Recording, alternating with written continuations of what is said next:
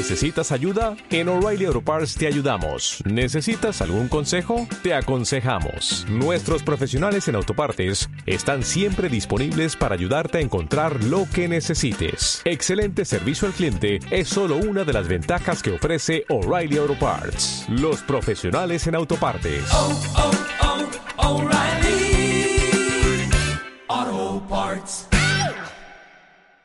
306 Radio. www.306radio.com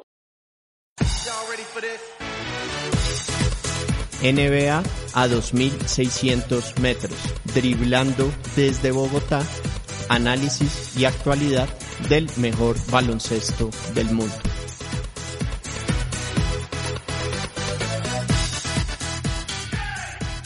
Cordial saludo para todos, bienvenidos a NBA a 2.600 metros, driblando desde Bogotá, análisis y actualidad del mejor baloncesto del mundo. Un fuerte abrazo a todos a quienes nos están acompañando a través de 306radio.com, además a todos a quienes están en el podcast por medio de Rotonda Deportiva, además de iTunes, Spotify, SoundCloud e iVoox. Para esta edición les traeremos un programa en el que vamos a estar hablando de la final de la NBA entre Miami Heat y Los Ángeles Lakers, final que está 3-1 a favor del equipo de los Lakers. También estaremos hablando de los Boston Celtics y del equipo de Filadelfia, los 76ers, que terminaron su búsqueda de nuevo entrenador. Los saluda Carlos Amador, es un gusto estar con ustedes. También tendremos colaboraciones de Juan Camilo Vergara, Miguel Bonilla, Rod Ávila y Wilson Centeno. Les recuerdo nuestra cuenta en Twitter, arroba NBA 2600 MTS. También estamos en Facebook. Y vamos primero a estar resumiendo y analizando cada uno de estos primeros cuatro partidos que se han desarrollado en la final de la NBA. Así que pasamos con Juan Camilo Vergara, quien desde Nueva York nos recordará y analizará lo sucedido en los juegos 1 y 2 de estas finales. Saludos para ti, Carlos, para Miguel, para Rod, para Wilson y por supuesto a todos los oyentes del programa. Así es, unas finales de la NBA que iniciaron con triunfo 116-98 para los Lakers sobre el Miami Heat en el compromiso inicial. En este partido, sacando quizás los primeros minutos del encuentro, fue un dominio total del conjunto de los Lakers. Miami salió con todo en el compromiso, llegó a construir incluso una ventaja de más de 12 puntos, pero esta desapare desapareció en un lapso de 5 minutos y luego del primer cuarto ya los Lakers Lakers se encontraban arriba en el marcador. Y bueno, después de ese punto, básicamente no miraron atrás y dominaron a placer el resto del encuentro. Un detalle destacado de este compromiso fue que el equipo de Los Ángeles ganó la batalla de los rebotes 54 a 36. Realmente Miami no pudo hacer nada en, el, en materia de tableros, perdieron todos los rebotes y realmente fue para ellos una pesadilla lidiar con Dwight Howard, con Anthony Davis y bueno, lógicamente con LeBron James que se quedó a solo una asistencia del triple doble. Lo peor para Miami en este compromiso, aparte de la derrota, fue que salieron lesionados Goran Dragic y Van Adebayo, dos de los principales jugadores del equipo y los cuales han estado en un nivel sensacional a lo largo de los playoffs. Así que para ellos fue realmente un golpe devastador perder a estos dos jugadores y eh, pues eso ya le dejó el partido realmente cuesta arriba. En el segundo compromiso de la serie, victoria para los Lakers 124-114. La gran historia del mismo fue ver a LeBron James con 33 puntos y a Anthony Davis con 32. Desde los tiempos de Kobe Bryant y Shaquille O'Neal no se veía una actuación de dos jugadores de la franquicia por encima de los 30 puntos en un compromiso de playoff. Y bueno, lógicamente de finales de la, NBA. Entonces realmente fue un dominio devastador de estas dos estrellas que tienen los Lakers. Eh, de por sí ya era bastante difícil para el Heat poder compensar, mantenerse en el partido sin la presencia de, de Adebayo y de Dragic, pero eh, Jimmy Butler hizo una, una destacada labor con 25 puntos y 3 asistencias y que Kelly Olynyk colaboró con 24 puntos. En este compromiso nuevamente se dio la constante de que los Lakers ganaron la batalla de los rebotes, digamos no con una diferencia tan abismal como en el primer partido, pero de igual forma la ganaron 44 a 37. Así que otro aspecto que le ha tocado digamos, poder contrarrestar al equipo de Eric Spolstra. Colocaron a Myers Leonard como titular, aunque solamente vio nueve minutos y no tomó un solo rebote. Entonces, realmente complicado para ellos el panorama en estos dos partidos, ya que no han podido, digamos, mantener a los hombres grandes de los Lakers alejados de la pintura. Y bueno, lógicamente eso los ha llevado a eh, tener muchos problemas, ya que no puedes darles puntos de segunda oportunidad a un equipo con tantas armas como lo son los Lakers. Gracias Juan Camilo. Y ahora es momento de revisar con Miguel Bonilla lo que fueron los partidos 3 y 4.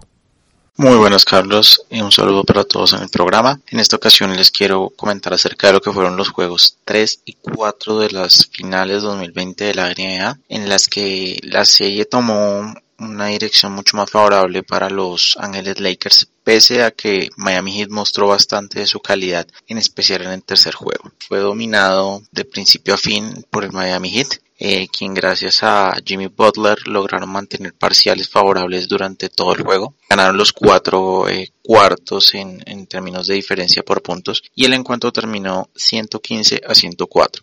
Eh, como he mencionado, Jimmy Butler eh, tiene, tuvo un rol fundamental en, esta victoria, ya que eh, consiguió ser tanto el líder anotador de su equipo como el asistidor y también en rebotes, generando su primer triple doble de esta postemporada con 40 puntos, 3 asistencias y 11 rebotes. Hay que notar que jugó 45 minutos de juego en el partido, lo cual es bastante para eh, lo que está acostumbrado, pero precisamente tuvo que suplir dos ausencias bastante importantes en términos tanto de puntos como de la intensidad de juego. El base esloveno Goran Dragic, quien todavía no ha podido regresar eh, de su lesión de pie, tuvo una, una rotura en la planta del pie, y el eh, ala pivot centro eh, Bama de Bayo con problemas de cuello se perdió también este tercer juego. Eh, acompañando a Butler estuvieron Taylor Hero y Duncan Robinson como los eh, importantes eh, aportes desde la titular con 17 y 13 puntos respectivamente y desde la banca Kelly Olinik de nuevo con una buena representación en puntos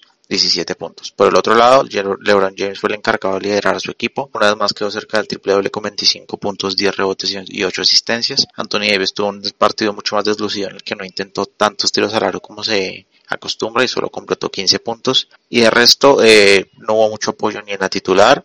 En cambio la banca, eh, Marquis Morris y Kyle Kuzma intentaron mantener el juego vivo cada uno con 19 puntos, pero finalmente no les alcanzó. En cuanto a lo que fue el resto del, de, la, de la serie, en el cuarto partido, probablemente uno de los más reñidos de toda la serie, los Lakers ganaron 102 a 96, eh, un partido que se terminó definiendo hasta la parte como tal definitiva, los últimos segundos y Anthony Davis, a pesar de un partido donde de nuevo no brilló tanto como estamos acostumbrados, metió un triple eh, que básicamente acabó con las ilusiones de mañana. Terminó con 22 puntos, 9 rebotes y 4 asistencias. LeBron James fue de nuevo el líder del equipo con 28 puntos, 12 rebotes y 8 asistencias. Tuvieron un buen apoyo. Esta vez no llegó desde la banca, con actuaciones más bien regulares de Morris, Kuzma y Caruso. Pero eh, Kentavious Caldwell Pope metió 15 puntos, 5 de ellos consecutivos en el cierre del juego y fundamentales en la victoria.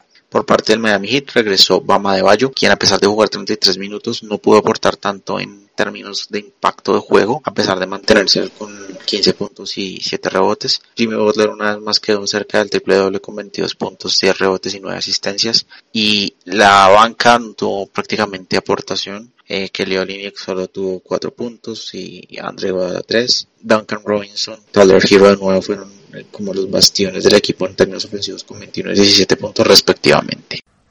Muchísimas gracias Miguel. Y esta final de la NBA que enfrenta a Eric Spolstra contra LeBron James. El Spolstra que fue campeón con Miami Heat teniendo a LeBron James como jugador. Esto, una de las curiosidades de la final. Y ahora vamos con Rod Ávila, quien nos va a contar más detalles, curiosidades de esta final. Carlos, y usted menciona algo que es muy interesante y es que se enfrenta Eric Spoelstra en contra de LeBron James. Recordemos que él fue entrenador eh, de LeBron durante su periodo con Miami Heat. Miami Heat que pues es un equipo que tiene ya tres títulos a su haber, uno de los equipos de expansión que surgió en la liga durante los años 90 y Eric Spoelstra ha sido entrenador de este equipo desde el año 2008. Me parece también, Carlos, que esta es la oportunidad en la cual vemos el verdadero talento de este entrenador al cual quizás durante este periodo en el que estuvo justamente LeBron James, además rodeado de gran talento como Chris Paul, como Dion Wade, pues no se le dio tanto crédito, es más, eh, lo que siempre se, se señaló fue la influencia de Pat Riley, Pat Riley que también tiene una historia con estos eh, Ángeles Lakers, él fue el entrenador durante el periodo de Showtime en los años 80 y al cual pues eh, creo que se le también se, se, sobreestimó su influencia en el equipo. Y vemos cómo Spostra con, con talento, con mucho talento sí, pero el cual también se encargaba de desarrollar a lo largo de estas temporadas, pues consigue esta final imponiéndose sobre equipos que partían como favoritos, como fue el caso de los campeones del año pasado, los Toronto Raptors, como fue el caso de los propios Boston Celtics que dejaron atrás, o incluso de los Philadelphia 76ers, de los que también tuvimos en este espacio noticias. Y después de 12 años, pues vemos que es un entrenador que tiene realmente las credenciales y que además se le debe reconocer por lo que ha hecho con, con, este equipo, en el cual ha sabido combinar veteranía, liderazgo y talento emergente. La cosa también que hay que tener en cuenta, Carlos, aquí es que se habla mucho de lo que puede ser el cuarto anillo de LeBron James, pero creo que también estamos dejando atrás lo que puede ser el último anillo para algunos jugadores que además de su veteranía, pues ya realmente están en la parte final de, su, de sus carreras en, en, la NBA, como es el caso de Rajon Rondo, que fue campeón con los Boston Celtics, como es el caso de John Wade, que fue su compañero en Miami Heat, como también es el caso eh, de J.R. Smith, jugador que también ha tenido eh, recorrido y que acompañó a LeBron James eh, en ese título de 2016 de los Cleveland Cavaliers, que han sido parte también de la combinación de Frank Boyd con la cual ha conseguido que este equipo de Los Ángeles Lakers, que tiene mm, veteranía y que también tiene jugadores jóvenes, eh, llegue a estas finales y de momento tengan la ventaja sobre el equipo de Miami Heat, ¿no? Entonces vemos aquí este caso, Carlos, en particular, en que vemos equipos en los que eh, tienen mucho en común, porque además mucho del personal de ambos en algún momento está involucrado con el personal actual que tienen en este momento. Muchísimas gracias a Roth y Miami Heat que llegó a esta final luego de eliminar en las finales de conferencia a los Boston Celtics. El equipo de Boston que nuevamente se quedó sin llegar al objetivo de volver a una final y pelear por el título. Más del balance de la temporada de los Celtics y el futuro de este equipo, pasamos al análisis de Wilson Centeno. ¿Qué tal, Carlos? Eh, un saludo a usted y, por supuesto, a toda la mesa y a los oyentes. Un off-season para los Celtics, ya un final de temporada después de sucumbir en las finales de conferencia ante Miami Heat. Un off-season que va a estar muy tranquilo en el equipo de Massachusetts, al menos desde mi manera de ver y de estos últimos años de lo que conozco a los Celtics. El equipo ya está conformado ya hay un equipo titular, ya hay más o menos una rotación y creo que lo único que haría falta o que le puede hacer falta al equipo es eh, una pieza defensiva en la pintura y creo que es eso tal vez lo que van a intentar conseguir en este off-season de alguna u otra manera me parece a mí que el futuro de los Celtics es brillante, que aunque hasta cierto punto este año había talento suficiente, desde mi punto de vista, para llegar a las finales de la NBA y que no se haya logrado es, digamos que un poco un fracaso de todo esto tomándolo con pinzas, porque hay que entender que las lesiones no estuvieron de la parte de los Celtics. Esa lesión en el tobillo de, de Kemba Walker no, no ayudó Gordon Hayward pues también se lesionó en el segundo partido de playoffs. Así que esa suerte no, ha estado en los últimos años como del lado de los Celtics y les ha costado. Hay que decir que la temporada termina en un mood mucho mejor que la temporada pasada con Kyrie Irving, donde pues no quería estar, se fue al final, eh,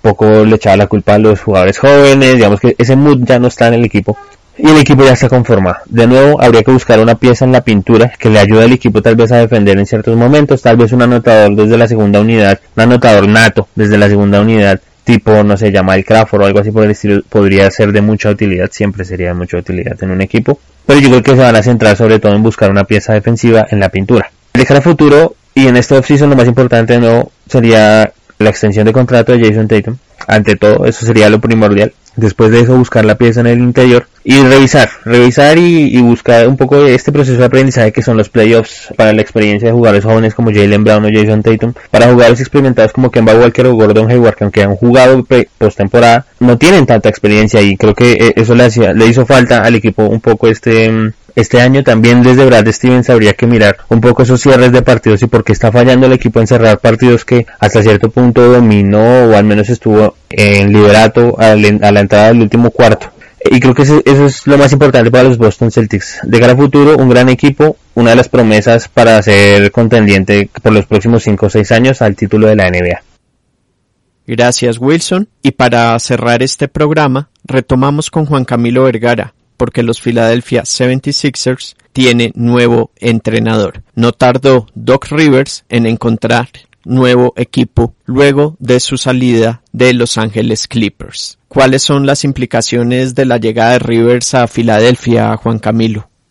Bueno, Carlos, las implicaciones de la llegada de Doc Rivers a Filadelfia me parece que son muchas, eh, partiendo por el hecho de que será el primer entrenador distinto a Brett Brown que tenga Ben Simmons y Joel Embiid en sus carreras. Recordemos que desde que fueron seleccionados en el draft por los 76ers, siempre habían estado bajo las órdenes de este entrenador australiano, tanto en los años complicados del inicio del proceso, luego cuando ya los Sixers se convirtieron en un equipo protagonista de la Conferencia del Este, todo ese tiempo, los años buenos y malos, estuvieron en y con Brett Brown. Así que partiendo de ahí, va a ser ya un cambio importante estar bajo las órdenes de un nuevo entrenador. Pero bueno, me parece que, realmente es positivo para los 76ers. Eh, no se puede comparar, digamos, los pergaminos de Brett Brown con los de Doc Rivers. Estamos hablando de, de un coach como, como Rivers, que ya sabe lo que es ganar en la NBA, fue campeón con los Boston Celtics, estuvo también por muchos años en los Clippers, y si bien eh, queda la deuda de que no pudo llevar al equipo de Los Ángeles ni siquiera a una final de conferencia, digamos que nadie en la NBA duda de sus capacidades.